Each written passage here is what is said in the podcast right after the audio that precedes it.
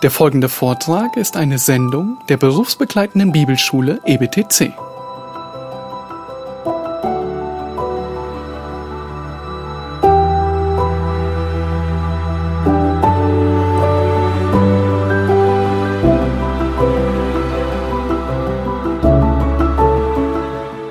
So, ihr dürft gleich eure Bibeln aufschlagen. Epheserbrief Kapitel 5. Epheser Kapitel 5. Viele Leute beginnen Dinge, die sie nie zu Ende bringen.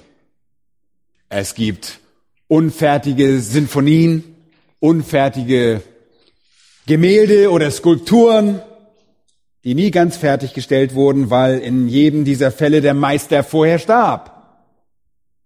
Es gibt Beziehungen, die sich nie ganz zu dem entwickeln, was sie sein könnten. Es gibt Dienste, die nie wirklich Frucht tragen. Es gibt Träume, die immer nur Träume bleiben. Hoffnungen, die immer nur Hoffnung bleiben und sich nie erfüllen. Und gewissermaßen ist für viele Menschen das Leben wie eine unfertige Sinfonie. Es kann ein Traum ohne Realität sein oder ein Ideal ohne Wahrheit. Aber ich denke nicht, dass das so sein muss. Es gibt eine großartige Realität, die wir uns in dem Text, den wir heute Morgen betrachten wollen, auf die wir uns konzentrieren müssen. Lasst uns die Verse in Kapitel 5 lesen, Epheser 5, die Verse 15 bis 17. Seht nun darauf, wie ihr mit Sorgfalt wandelt, nicht als Unweise, sondern als Weise. Und kauft die Zeit aus, denn die Tage sind böse. Darum seid nicht unverständig, sondern seid verständigt, was der Wille des Herrn ist. Mitten in diesem Text wird eine wichtige Aussage von nur vier Worten gemacht, nämlich kauft die Zeit aus. Wenn wir unsere Träume jemals realisieren wollen, unsere Hoffnung umsetzen wollen, wenn wir je unsere Sinfonien beenden, unsere Gemälde malen und unsere Skulpturen modellieren wollen, so wird es dann geschehen, wenn wir die Zeit ausgekauft haben. Gott hat unser Leben durch die Ewigkeit beschränkt und er hat uns noch bevor wir überhaupt geboren wurden, bestimmt, wie lange wir leben werden. Und nur wenn wir diese Zeit, die wir zur Verfügung haben, maximieren, können wir das volle Potenzial zur Umsetzung all dieser Dinge ausschöpfen. Aber beachtet auf Vers 16, wo es heißt, kauft die Zeit aus. Das ist wirklich interessant, wie oft der Heilige Geist wenn er über dieses Konzept der Zeit redet, den bestimmten Artikel verwendet. Die Zeit. Als sei es nicht nur eine, irgendeine unbestimmte, x-beliebige Zeit, irgendwelche beliebige Zeit oder Zeiten, sondern die Zeit. Gott hat fest vorgeschriebene Zeiten in sehr genauen und souverän bestimmten Dosierungen. Gott hat uns also definitive Zeit gegeben. In 1. Petrus 1, Vers 17 gibt es eine faszinierende Aussage. Dort heißt es, und wenn ihr den als Vater anruft, der ohne Ansehen der Person richtet nach dem Werk jedes Einzelnen, hört jetzt auf die zweite Zeile, da heißt es, so wandelt die Zeit eurer Fremdlingschaft in Furcht. Das ist Elberfelder, die revidierte. Anders ausgedrückt, so sagt Petrus, ihr habt einen bestimmten festgelegten Zeitrahmen, den Gott in seiner souveränen Entscheidung eingeschränkt hat. In Hiob 14, Vers 14 heißt es, die ganze Zeit meines Frondienstes würde ich harren, bis meine Ablösung käme. Hiob hatte ein Gespür für die Tage, die ihm für sein Leben bestimmt waren. Und in Apostelgeschichte 20 und Vers 24 sagt Paulus, mein Leben ist mir auch selbst nicht teuer. Mit anderen Worten, Selbsterhalt ist mir nicht wichtig. Ich habe nur eine Sache im Sinn, nämlich meinen Lauf zu beenden. Im Griechischen ist das sehr interessant. Dort heißt es, ich soll beenden, tan draman mu, den Lauf von mir. Mit anderen Worten ist es der Lauf, den Gott vorgegeben hat. Und so stellen wir fest, dass Gott uns eine zeitliche Grenze auferlegt hat. Und innerhalb dieser Zeit hat er einen Kurs vorgegeben. Und Paulus sagt, ich will den Lauf und den Dienst, der mir gegeben wurde, beenden. Eine spezifische Zeit, ein spezifischer Lauf mit einem spezifischen Dienst. In Hebräer 12, Vers 1 heißt es, lasst uns jede Last ablegen und lasst uns laufen in dem Kampf, der vor uns liegt. Und die Griechen sagen, das vor uns liegende Rennen, beziehungsweise der vor uns liegende Kampf. Es ist ein Kampf, ein Lauf, der vor uns liegt. Er hat einen Anfang und ein Ende. Beide können wir sehen. Er hat Grenzen. Am Ende seines Lebens sagte Paulus in 2. Timotheus Kapitel 4, Vers 7, er habe danach gestrebt, Gottes Willen zu erfüllen. Und dann konnte er sagen, dass er das erreicht hatte. Er sagte, ich habe den Glauben bewahrt, ich habe meinen Lauf vollendet. Auch da sehen wir, findet sich das Wort der Lauf. Ein ganz spezifischer. Es ist ein abgesteckter Lauf. Es ist eine genau abgesteckte Zeit, ihr Lieben. Ich glaube wirklich, dass Gott in seiner Souveränität die Zeitspanne unseres Lebens vorher bestimmt hat. Er kennt den Anfang und er kennt das Ende. Mehr noch, er hat sie vorherbestimmt. Auch König David hatte dieses gewaltige Empfinden Zeit der Dringlichkeit und Dringlichkeit, die uns von einer eingeschränkten Zeit auferlegt wird, als er Gott im Psalm 89, Vers 47 laut mit folgenden Worten anrief, wie lange, o oh Herr, willst du dich ständig verbergen? Und dann sagte er, gedenke, wie kurz meine Lebenszeit ist. Anders ausgedrückt, mitten in seinem Kummer, mitten in seiner Angst und seinen Schmerzen fühlte er sich von dem abgelenkt, was er eigentlich hätte tun sollen. Er fühlte sich abgelenkt von dem, was er tun hätte sollen und sagte, Gott, wie lange muss ich im Abseits stehen? Ich habe nur eine eingeschränkte Zeitspanne zur Verfügung. Paulus sagt in 1. Korinther Kapitel 7, Vers 29, die Zeit ist nur noch kurz bemessen, oder Elberfelder sagt, die Zeit ist begrenzt. David im Psalm 39, Vers 5 sagt, lass mich mein Ende wissen, o Herr, und was das Maß meiner Tage ist, damit ich erkenne, wie vergänglich ich bin. Sehr wichtig. Herr, bitte, sag mir, wie viel Zeit ich habe, damit ich weiß, wie schwach ich bin und die Zeit, die ich habe, wirklich ausschöpfen kann. Und dann sagte er im nächsten Vers, siehe, nur Handbreiten lang hast du meine Tage gemacht und die Dauer meines Lebens ist was? Nichts vor dir. Ist nichts vor dir. Und wir wissen, wie Jakobus das ausdrückt in Jakobus 4, ganz genau, ein Dunst. Er sagt nicht, morgen werden wir dies oder jenes tun, denn ihr wisst nicht, was morgen sein wird. Denn was ist euer Leben? Es ist doch nur ein Dunst, der eine kleine Zeit sichtbar ist und danach verschwindet er. Und ich habe bei der Vorbereitung über einen gewissen Kiefer Simpangi gelesen. Seine Frau und er rannten in der Christenverfolgung unter Idi Amin um ihr Leben. Und es war Gottes Vorhersehung, dass sie nicht getötet werden sollten. Und nachdem sie auf wunderbare Art und Weise entkommen waren, machten sie sich auf den Weg nach Philadelphia in die Vereinigten Staaten zu den Leuten, die bereit waren, sich dort um sie zu kümmern. Und Kiefer sagte zu seiner Frau, morgen werde ich Kleider für dich kaufen. Und sofort brachen beide in Tränen aus und sagten, das war das erste Mal in vier Jahren, dass wir das Wort morgen benutzt haben. Morgen. Jakobus sagt morgen, ihr wisst nicht, ob es für euch ein Morgen gibt. Nun, Zeit, das ganze Leben ist in der Denkweise von Paulus hier an die Zeit geknüpft. Weisheit in Vers 15 lässt euch in Vers 16 an die Zeit denken. Warum? Und ich glaube, dass die größte Verschwendung von Weisheit in der Verschwendung unserer Zeit oder dem Mangel daran geschieht. Nun erinnert euch bitte daran, worüber Paulus hier in Epheser 5 spricht. Wir reden über den würdigen Wandel. In den ersten drei Kapiteln lernen wir, was es bedeutet, Christ zu sein.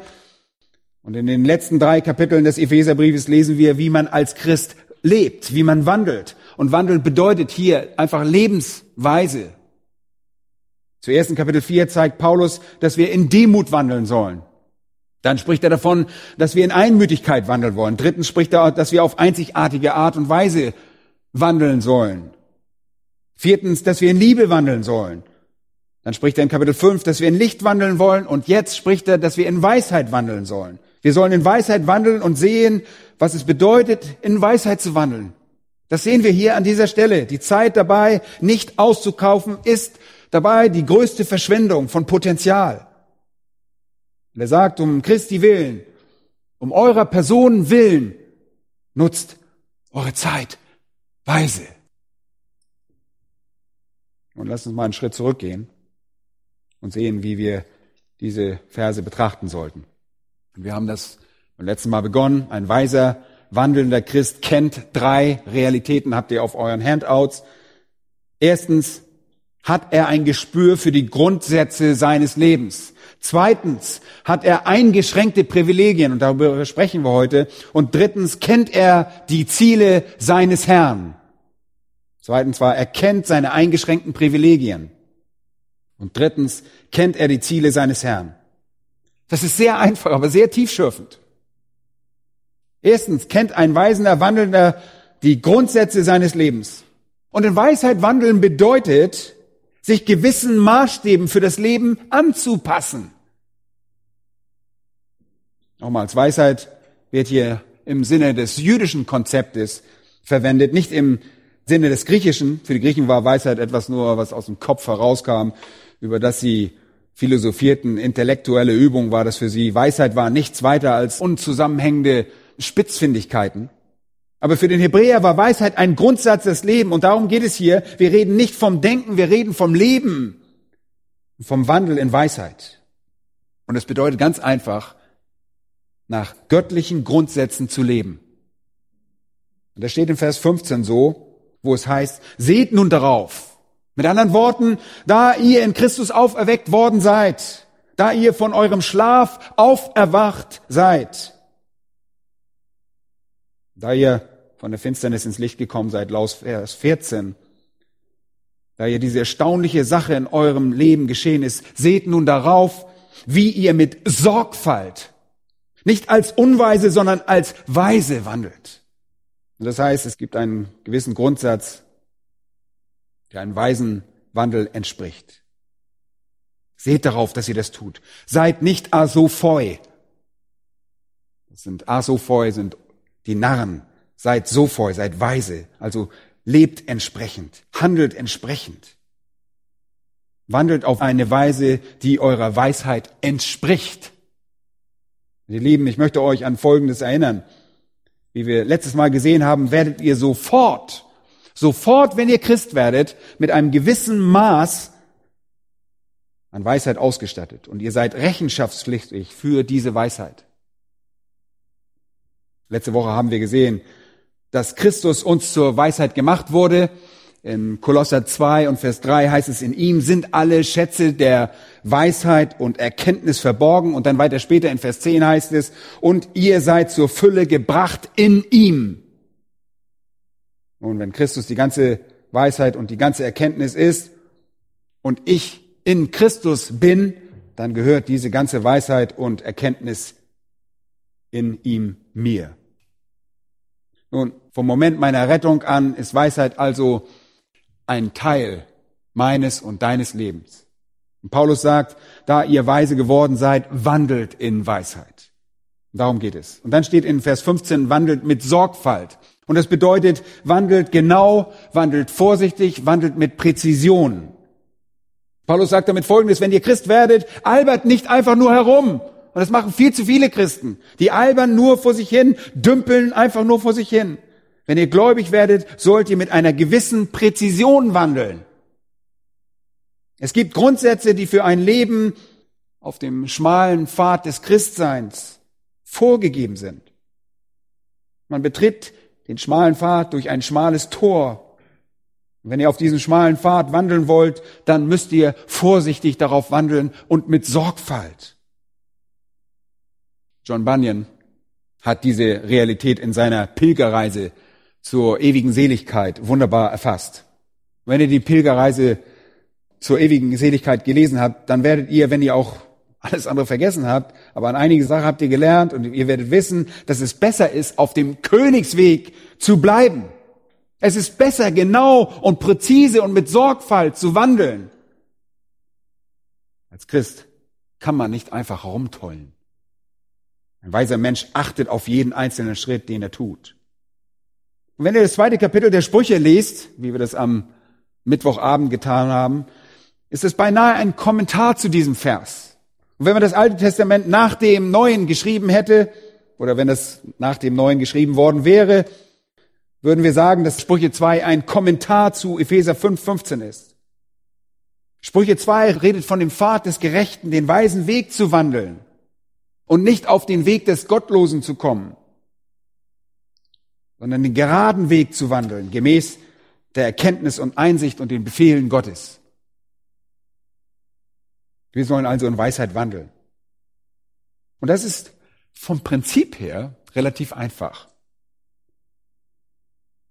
Weisheit ist ein Synonym für Leben nach göttlichen Grundsätzen.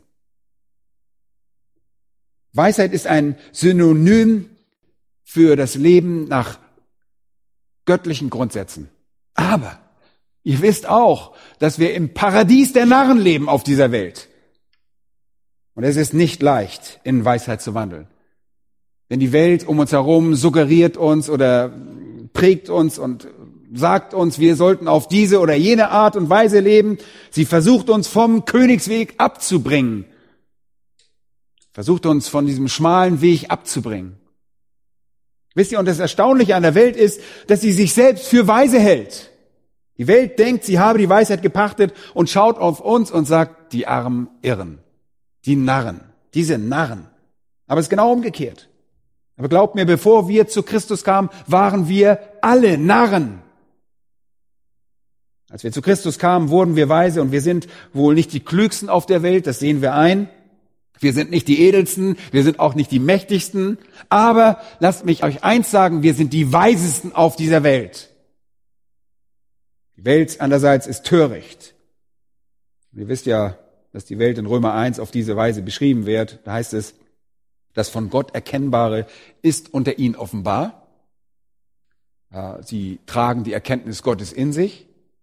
Dann heißt es, obgleich sie Gott erkannten, haben sie ihn doch nicht als Gott geehrt und ihm nicht gedankt, sondern sind in ihren Gedanken in nichtigen Wahn verfallen und ihr unverständiges Herz wurde verfinstert. Da sie sich selbst für weise hielten, sind sie zu Narren geworden. Wollt ihr es nochmal hören? Was damit gemeint ist? Das haben wir letzte Woche gesagt. Der größte Narr auf der Welt ist der, der behauptet, es gebe keinen Gott. Und damit meinen wir nicht zwangsläufig nur einen Atheisten, sondern jemanden, der meint, Gott habe keinen Anspruch auf sein Leben. Es bezieht sich auf jemanden, der glaubt, er müsse nicht nach Gottes Maßstäben leben. Das ist ein Narr. Das ist der größte Narr. Wenn wir weitergehen, 1. Korinther, Kapitel 1, und Jesus verkündigen, verkündigen wir Christus, und was steht da? Das Wort vom Kreuz ist eine Torheit denen, die verloren gehen. Sie denken, sie seien weise und wir seien Narren. Sie denken, sie hätten die Weisheit gepachtet und Wahrheit gepachtet. Und unsere Wahrheit sei Torheit. Tatsache ist jedoch, dass wir die Weisen und sie die Toren sind. Und deshalb sagt Paulus hier, da ihr weise geworden seid, wandelt also bitte auch in Weisheit. Was für eine Realität ist das, wenn wir Weisheit haben, aber wie Toren wandeln? Das macht keinen Sinn. Ihr kennt die Grundsätze, also wandelt entsprechend. Und all das haben wir letzte Woche behandelt. Lasst uns jetzt zum zweiten Punkt übergehen. Wir sollen uns nicht nur der Grundsätze für das Leben bewusst sein, sondern auch unserer eingeschränkten Privilegien.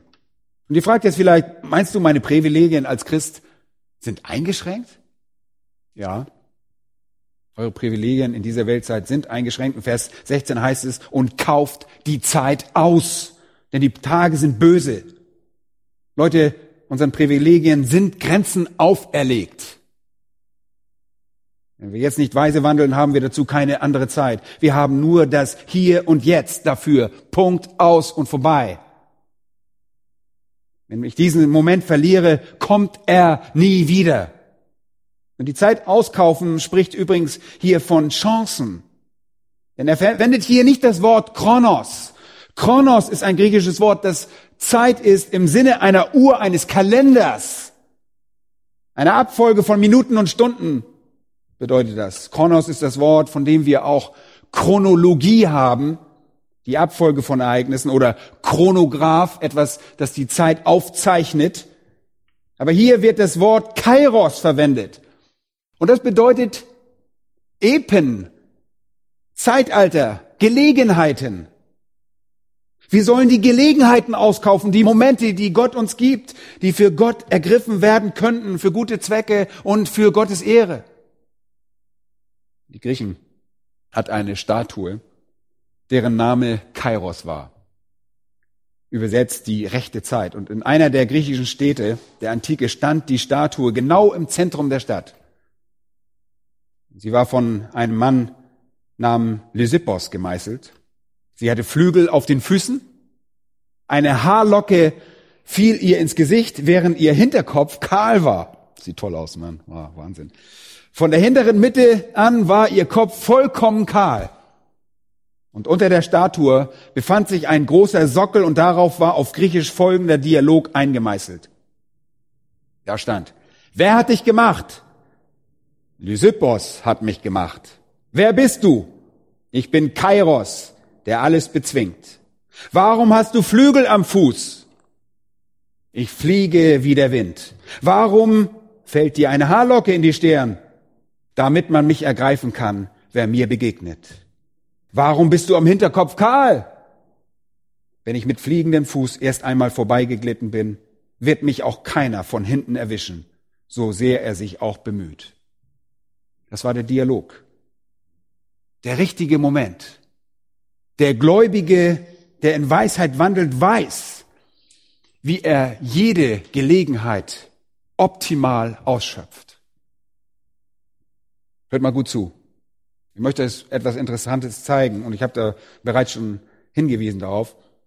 Habt ihr bemerkt, wie Paulus in Vers 15 sagt, wandelt als Weise und dann in Vers 16 davon redet, Gelegenheiten auszunutzen?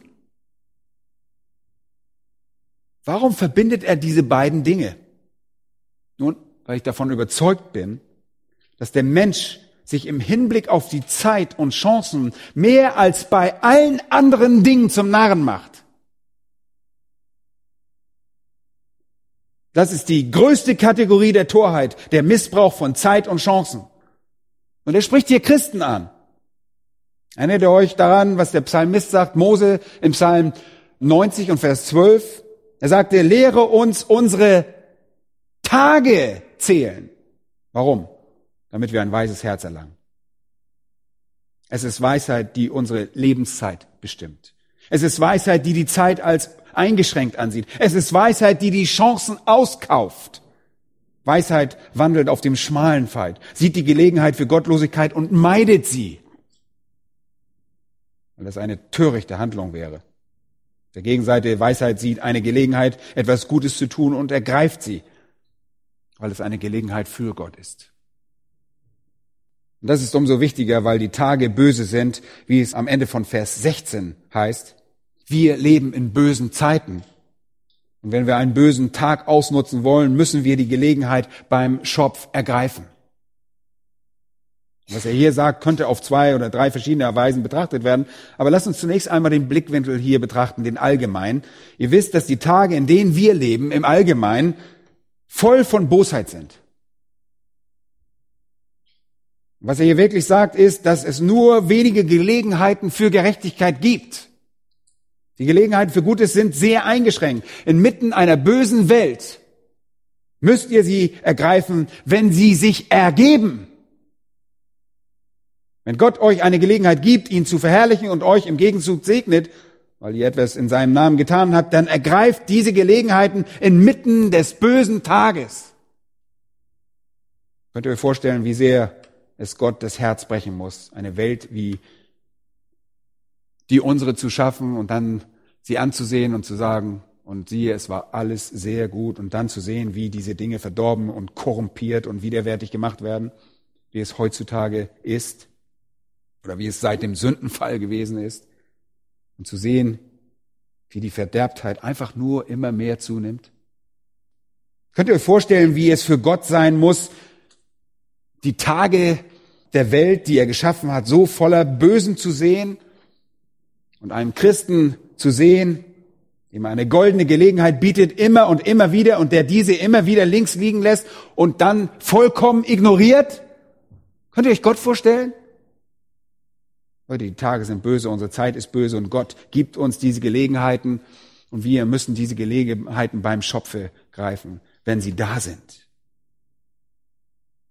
Und das ist im allgemeinen Sinne so betrachtet. Ich sehe Gott und sein gebrochenes Herz, das dadurch hervorgerufen wird, dass so viel Bosheit in der Welt ist.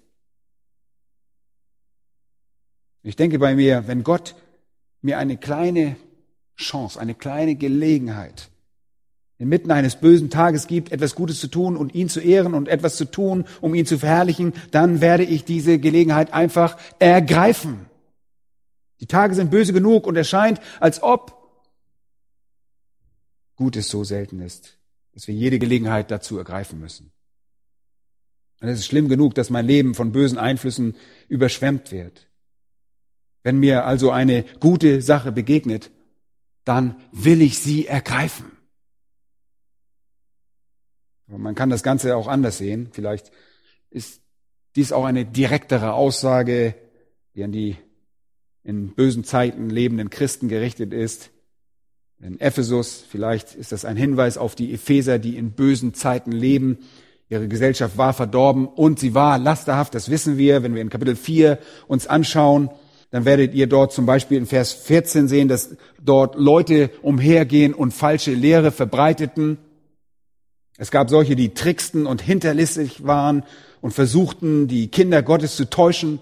Satan hatte Ehrlehre, er hatte Vorboten des Bösen, er hatte Leute, die umhergingen und vorgaben, Religionsvertreter zu sein und ihre Lügen verbreiteten, die sie verdammen würden. Oh, es gab überall Böses. In Kapitel 4, 19 lesen wir, dass die Leute zu jener Zeit durch Zügellosigkeit sich auszeichneten, durch eine verkehrte sexuelle Begierde und dass es Unreinheit und Habgier gab. Und er benutzt hier das Wort Pleonexia, die Erfüllung sexueller Begierden bis zu einem Punkt über jedes rationale Denken hinausgeht. In diesem Ausmaß. Weiterhin sagt er, es ist ein Tag der Lüge, Vers 25, ein Tag des Zorn und in Vers 27 ein Tag, wenn der Teufel Raum hat, ein Tag des Diebstahls, ein Tag korrupter Kommunikation. Und dann Kapitel 5, Vers 3 geht es wieder um sexuelle Sünden, Unreinheit, Habsucht, Schändlichkeit, albernes Geschwätz und Witzeleien und so weiter. Es war bereits eine böse Zeit und er macht hier vielleicht diesen großen Vorschlag und sagt, schaut, kauft die Zeit aus, weil die Tage böse sind.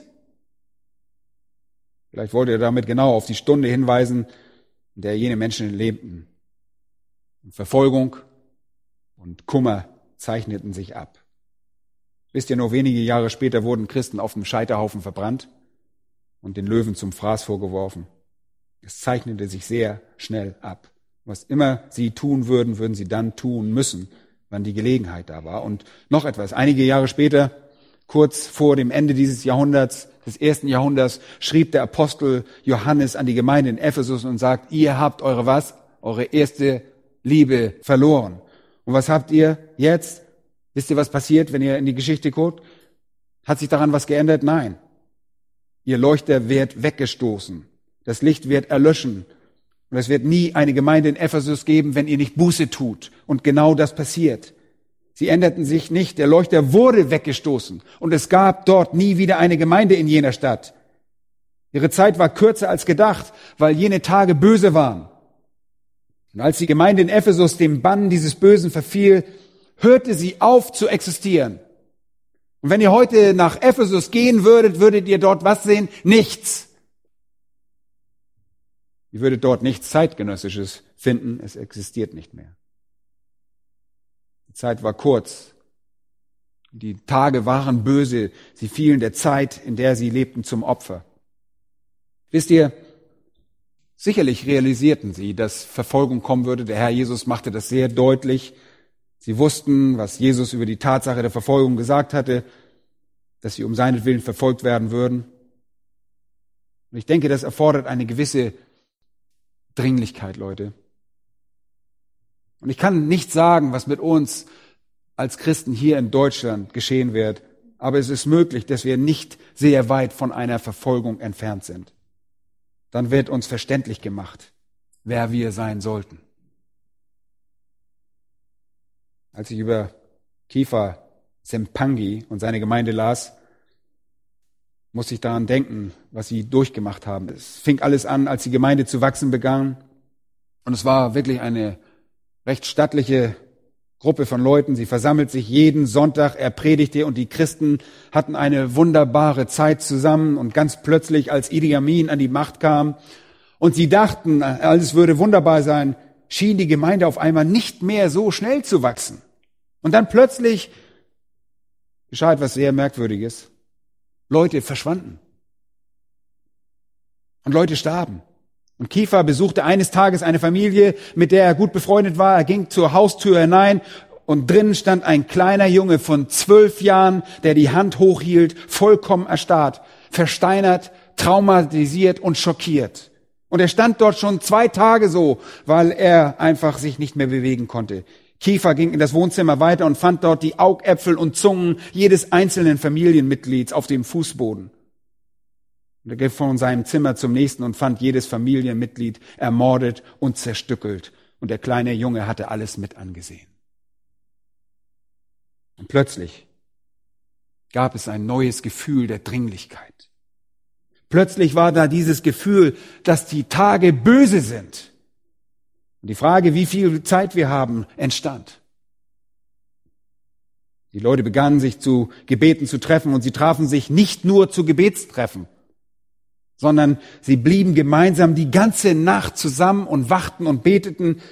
Und es kamen so viele Leute zu den Gebetsnächten, dass es nicht genügend Platz für sie alle gab. Sie saßen und lagen die ganze Nacht auf dem Boden und im Freien und beteten. Und danach zogen sie weiter und evangelisierten um Menschen für Christus zu gewinnen, weil sie nicht wussten, wie viel Zeit und wie lange es noch dauern würde. Innerhalb weniger Jahre existierte die Gemeinde nicht mehr. Und Kiefer war weg.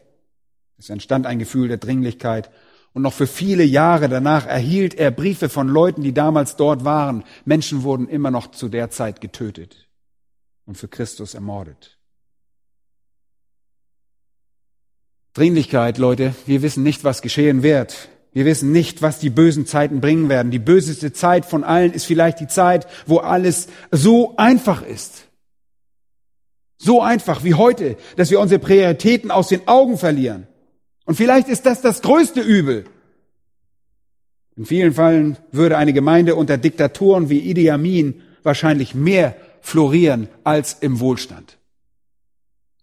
In der gesamten Geschichte der Menschheit wurde das Blut von Märtyrern immer wieder zum Samen der Gemeinde. Herbeisehen tue ich mir solche Zeiten gewiss nicht.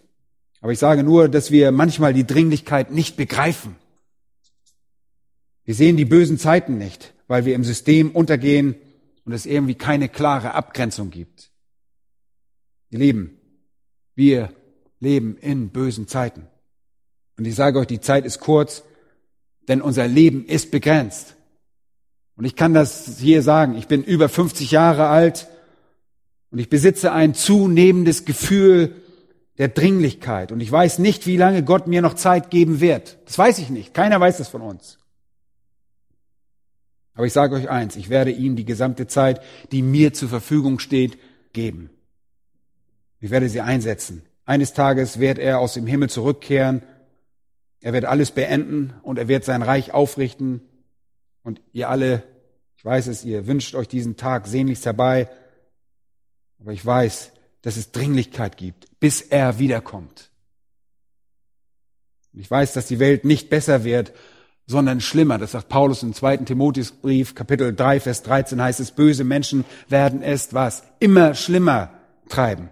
Die Welt ist schwärzer und sie bringt ihre Laster deutlicher zum Ausdruck als je zuvor. Deshalb müssen wir die Zeit gut ausschöpfen. Und das Wort auskaufen steht im Griechischen im Medium und bedeutet so etwas für sich selbst aufkaufen. Und das ist wirklich ein wunderbarer Gedanke. Hier steht nicht, dass ihr eure Zeit zu eurem Wohl horten sollt. Vielmehr heißt es, kauft die Zeit in diesem Sinne für euch auf. Wenn ihr die Zeit auskauft, profitiert ihr davon, weil Gott euch segnet. Ihr wandelt auf dem schmalen Pfad und ihr wandelt mit Sorgfalt und präzise. Ihr schöpft eure Zeit und die Gelegenheiten, die sich euch bieten, optimal aus und Gott wird euch segnen. In diesem Sinne stimmt es also, dass ihr die Zeit tatsächlich für euch selbst auskauft. Nehmt eure Zeit oder nutzt eure Zeit, dass ihr Gott die Ehre bringen könnt. Und denkt jeden Tag daran, täglich daran, dass Gott euch jeden Tag die Gelegenheit dazu gibt. Jeden Tag gibt es eine Gelegenheit, etwas Gerechtes zu tun und eine Sünde zu vermeiden. Jeden Tag gibt es solche Gelegenheiten. Jeden Tag gibt es eine Gelegenheit, ein goldenes Juwel, das Gott euch präsentiert, damit ihr es für seine Ehre ergreifen könnt. Leute, manche Leute nehmen sich vor, zu beten, aktiv zu werden, die Bibel zu studieren, dem Herrn zu dienen, ihren Nachbarn etwas über Christus zu erzählen und die Bibel zu lesen. Aber sie setzen das nie in die Praxis um. Der größte Narr in der Welt ist derjenige, der Zeit verschwendet, der eine Gelegenheit vergeudet, ohne dafür etwas vorweisen zu können. Das ist ernst. Ihr wisst sicherlich, dass es in Galater 6, Vers 10 heißt, so lasst uns nun, wo wir Gelegenheit haben, an allen Gutes tun, besonders aber an den Hausgenossen des Glaubens. Wenn wir eine Gelegenheit haben, sollten wir sie beim Schopf ergreifen. Leute, wie sieht es mit eurer Zeit aus? Ihr erzählt dem Herrn schon seit Jahren, dass ihr Zeit mit ihm verbringen wollt. Tut ihr das? Tut ihr das? Oder lasst ihr ihn einfach eine Gelegenheit nach der anderen aus? Und lasst ihr sie vorbeiziehen und kauft die Zeit nie aus? Wie sieht es mit der Zeit aus, die ihr mit eurem Ehepartner verbringt? Nutzt ihr diese kostbare Zeit, wenn ihr etwas zu dem beitragen könntet, was euer Ehepartner braucht? Was mit den Kindern, die Gott euch gegeben hat? Leute, sie sind nur wenige Jahre bei euch. Was habt ihr zu deren Leben beigetragen? Was habt ihr getan? Und wie steht es mit dem Dienst, den Geistesgaben, der Sache, die ihr immer schon für den Herrn tun wolltet, zu der ihr aber nie kommt? Weil nicht alles so ist, wie ihr euch das vorstellt oder weil ihr andere Dinge zu tun habt. Leute, wir werden von unserer gesättigten Gesellschaft in einen falschen Schlaf gewiegt. Gelegenheiten sind im Verhältnis zu der Zeit, und das muss man sich zweimal wirklich anhören, sie sind das, was die Zeit im Verhältnis zur Ewigkeit ist. Ich sage es nochmal, ist ein bisschen philosophisch. Gelegenheiten sind im Verhältnis zur Zeit das, was die Zeit im Verhältnis zur Ewigkeit ist. Und ich meine damit Folgendes. Das einzige Stück Ewigkeit, das ihr je in eurer Hand halten werdet, ist die Gelegenheit dieses Momentes. Von diesem Moment. Ihr könnt nicht in der Vergangenheit leben. Ihr könnt auch nicht in der Zukunft leben. Ihr müsst im Hier und Jetzt leben. Wir halten eine Gelegenheit in unseren Händen. Und das ist das einzige Stück Ewigkeit, das wir je in den Händen halten werden.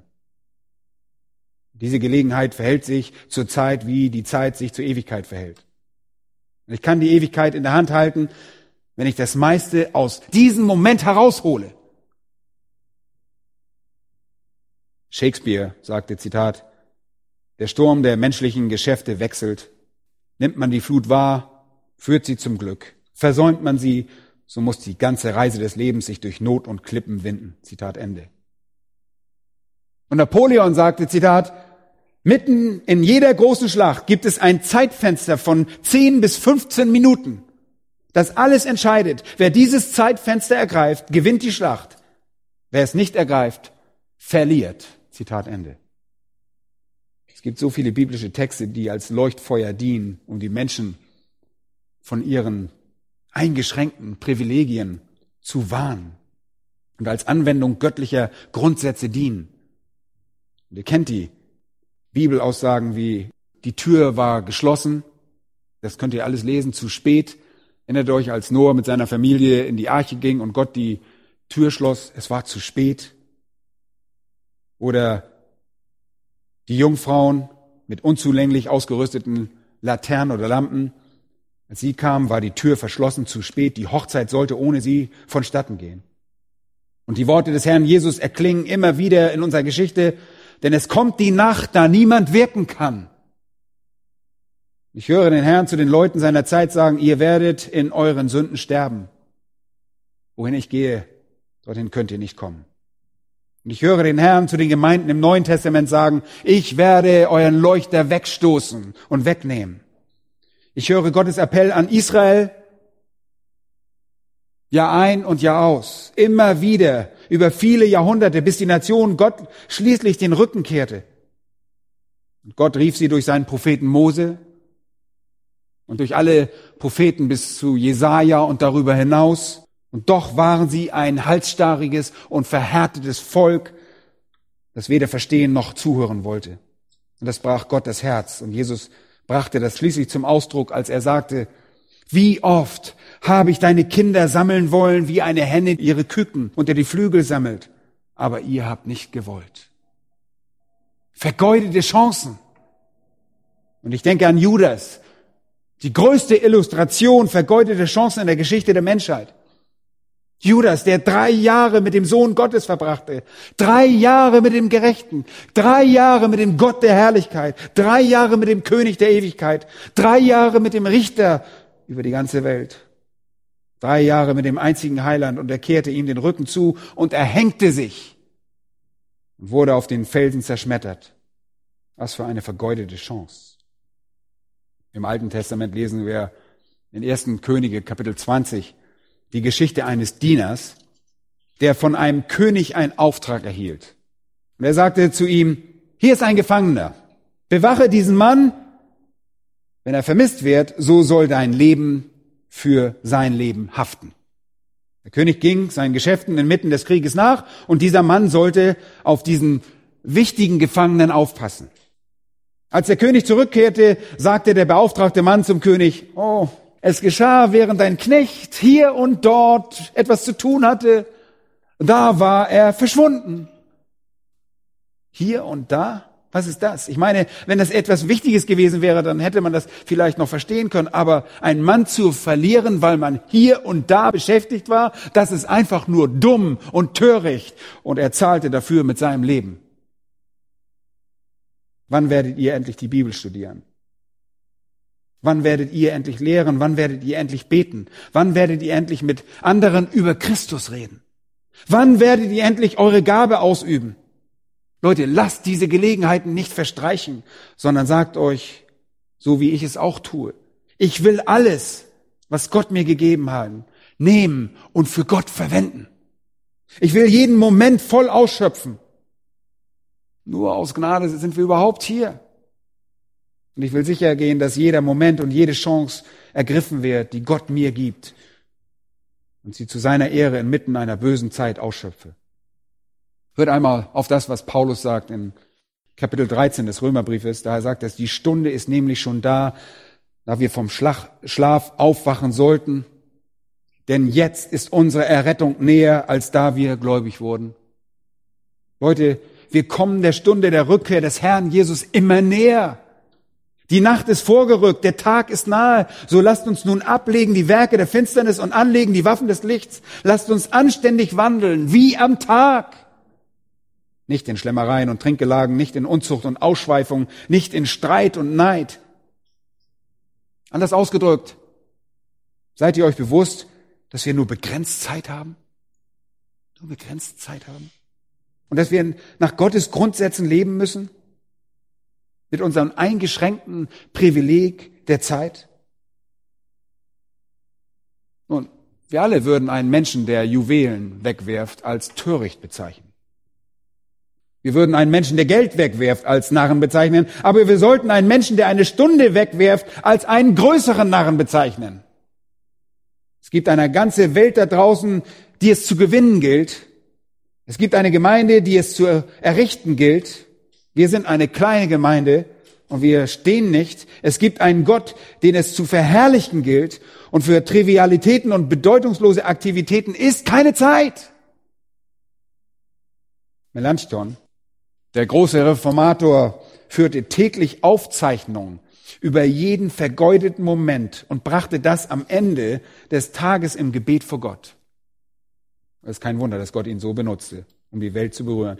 Der Gläubige, der in Weisheit wandelt, kennt also erstens die Grundsätze seines Lebens und zweitens weiß er um seine eingeschränkten Privilegien.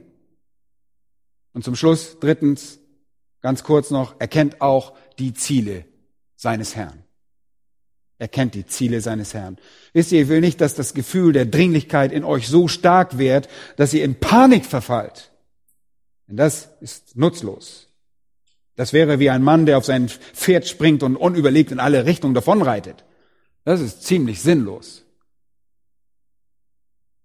Oh Mann, das ist dringend und dann in Panik verfallen, das bringt überhaupt nichts. Ich muss alles erledigen und dann könnt ihr einfach ständig in alle Richtungen davonstürmen. Nee, das bringt gar nichts. Aber deshalb kommt dieser wunderbare Vers 17 daher wie ein Felsen, auf den wir unsere Füße setzen können. Deshalb, weil ihr die Zeit auskaufen müsst, weil ihr weise handeln müsst, weil ihr die Tage böse sind. Seid nicht dumm. Ein dummer Mensch würde in Panik verfallen. Ein törichter Mensch verfällt in Panik. Ein Weiser wird den Willen des Herrn verstehen. Mit anderen Worten, ist es eine Sache, ein Gefühl der Dringlichkeit zu haben und eine weitere entsprechend Weise darauf zu reagieren müsst die dringenden Dinge auf Gottes Willen, auf euer Leben ausrichten. Ihr dürft nicht einfach voreilig etwas tun. Es ist wichtig, dass die Anwendung dieser Grundsätze in unserem Leben innerhalb unserer eingeschränkten Privilegien durch die Ziele unseres Herrn bestimmt wird. Die Anwendung muss dadurch bestimmt werden. Oh, wir brauchen nicht noch mehr Aktivität. Wir brauchen nicht noch mehr unnützes, bedeutungsloses Zeug und noch mehr gute Dinge die nicht die besten Dinge sind. Leute, wir müssen dort draußen sein, um das Wort Gottes zu verkünden. Die Menschen für Jesus Christus gewinnen. Viele andere Dinge können wir einfach aufgeben. Leute, die es fürchterlich eilig haben, schaffen nichts. Aber Leute mit Entschlossenheit und Zuversicht, die sich entscheiden, Gottes Willen zu folgen, werden viel schaffen. Wisst ihr was? Mir ging das so. Ich war im Rettungsdienst in Kanada und wir haben geübt für für große, schwere Unfälle. Und wenn wir mehrere Verletzte hatten, dann mussten wir triagieren. Wir mussten überlegen, wir mussten eine Auswahl treffen und überlegen, wen behandeln wir zuerst. Wir konnten nicht einfach sagen, oh, da schreit einer, mein Finger ist gebrochen und den Finger heilen, wenn ein anderer verblutet. Wir mussten unsere Grundsätze gut kennen und dann mit einem kühlen Kopf vorwärts gehen. Und so ist es auch im christlichen Bereich. Seid nicht unweise, seid kein Narr. Ein Narr agiert unabhängig von Gottes Willen. Ein Narr läuft einfach nur los. Deshalb findet heraus, was Gottes Wille ist. Ah, jetzt fragt ihr vielleicht, woher weiß ich, was Gottes Wille ist? Bei mir läuft immer alles schief. Nun, ich werde es euch sagen. Nur wenn ihr Einzelheiten dazu wollt, habe ich ein kleines Büchlein für euch und das gibt's auf dem Büchertisch, sieht ein bisschen anders aus heute, aber es heißt gefunden Gottes Wille. Und das auf dem Büchertisch, wie gesagt, zu haben. Aber das wird euch helfen, die Sache mit Gottes Willen zu verstehen. Und einige von euch haben dieses Buch schon gelesen, aber vielleicht solltet ihr es nochmals lesen. Ich möchte euch nur daran erinnern, was Gottes Kinder sagen. Oh, ich kann einfach nicht herausfinden, was Gottes Wille ist. Gott lässt mich auf meiner Suche das nicht wissen. Als sei Gott irgendwie so ein universeller Osterhase, der im Himmel sitzt und äh, zu seinen Kindern immer sagt, wärmer, wärmer, wärmer. Leute, oder ihr vertretet die traditionelle Meinung und Vorstellung, dass Gottes Wille wie eine Stimme sei, die aus dem Himmel zu euch spricht, oder dass ihr irgendeine Vision seht und aufgrund dieser Vision handeln müsst. Es gibt so viele Behauptungen darüber, wie man herausfinden kann, was Gottes Wille ist. Ich sage euch etwas, es ist ganz einfach. Wenn Gott etwas für euer Leben geplant hat, dann wird er euch das wissen lassen. Und die Frage ist wo? Genau hier im Wort Gottes. Die Frage ist nur, ob du den Willen Gottes auch erkennen willst. Warum seht ihr nicht einfach nach, was Gott sagt? In der Schrift findet ihr Folgendes. Gott, unser Heiland, will, dass alle Menschen gerettet werden. Also, erstens, er will, dass ich gerettet werde. Das ist sein Wille.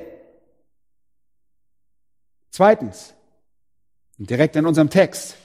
Seid nicht unweise, sondern verständig, was der Wille des Herrn ist. Und was ist das? Lest weiter in Vers 18. Berauscht euch nicht voll Wein, was Ausschweifung ist, sondern werdet voll Geistes. Also erstens will er, dass wir gerettet werden. Zweitens will er, dass wir voll Geistes werden. Das ist sein Wille. Drittens lesen wir in 1. Thessalonicher Kapitel 4, Vers 3. Denn das ist der Wille Gottes, eure Heiligung. Alle diese Dinge fangen mit G an. Hey, passt sehr gut. Er will, dass wir geheiligt werden. Viertens, und das ist der Wille Gottes, dass ihr euch den Autoritäten unterordnet. Unterordnen, das bedeutet, als Bürger ein Leben zu führen, das Jesus Christus Ehre und Respekt erweist. Dass ihr den Anordnungen der Leute an der Macht Folge leistet und den König ehrt und all jenen, die in Autorität sind. Dass ihr ihnen die gebührende Anerkennung erweist. Führt ein Leben der Unterordnung. Fünftens sagt Petrus, leidet. Leidet, ganz recht. Ihr leidet im Einklang mit dem Willen Gottes. So steht es in 1. Petrus. Daniel hat uns das ausgelegt. Was ist Gottes Wille für euch? Seid ihr bereit dafür? Erstens, ihr sollt gerettet sein. Zweitens, vom Geist erfüllt sein. Drittens, geheiligt. Viertens, sich unterordnen. Fünftens, leiden.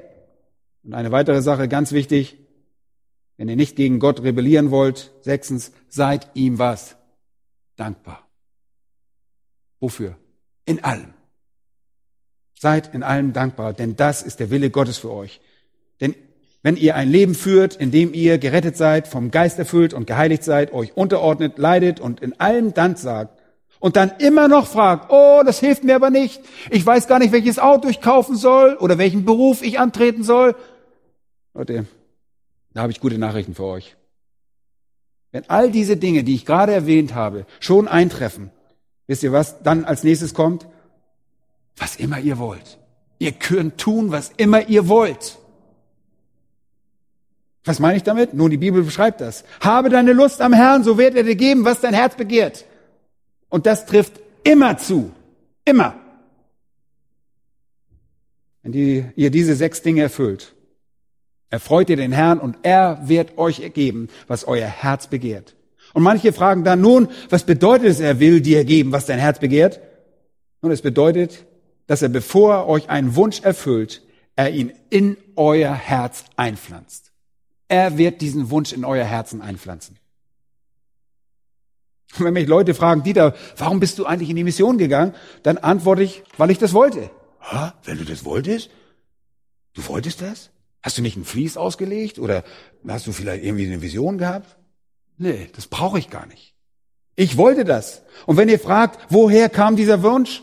dann glaube ich, dass im tiefsten Innern, wenn ich gerettet bin, vom Geist erfüllt und geheiligt war, mich Gott untergeordnet und gelitten habe und Gott in allen Dank gesammelt, dass Gott mir diesen Wunsch ins Herz gelegt hat. Und das ist völlig in Ordnung. Du darfst dir was wünschen. Wenn ihr Gottes Willen dann kennt, dann handelt ihr entsprechend mit einem Gefühl für die Zeit und Gelegenheit und Gehorsam gegenüber seinen Grundsätzen für das Leben. Und dann werdet ihr feststellen, dass ihr mit eurem Leben Dinge verändert. Wisst ihr, wer die perfekte Illustration dafür ist? Jesus selbst. Jesus agierte immer im Einklang mit göttlichen Grundsätzen. Und Johannes 5 sagt er, ich tue, was mein Vater mir sagt. Und er agierte immer im Einklang mit seinen eingeschränkten Privilegien. Er sagte immer, meine Zeit ist noch nicht gekommen, meine Zeit ist noch nicht gekommen oder meine Zeit ist gekommen. Und drittens agierte er immer im Einklang mit den Zielen des Herrn, denn er sagte, meine Speise ist die, dass ich den Willen dessen tue, der mich gesandt hat. Er ist die perfekte Illustration. Was für ein Gespür für Grundsätze er doch hatte. Und er wandelte auf jeden gerechten Pfad. Was für ein Gespür für den richtigen Zeitpunkt. Das bewies uns der Herr Jesus. Er kannte seinen Weg, er griff jede Gelegenheit. Und doch hat man ihn nie in Eile gesehen. Er war entschlossen und doch verfügbar für die heikelsten und sensibelsten Situationen. Und dann war noch das Gefühl, auf seiner göttlichen Durchgangsstufe zu sein, dort sich einfach von einer Stufe zur nächsten gemäß Gottes Bedingungen zu bewegen. Er ist unser Vorbild. Wenn ihr weise sein wollt, dann zeigt er euch, wie man das macht. Folgt seinem Vorbild.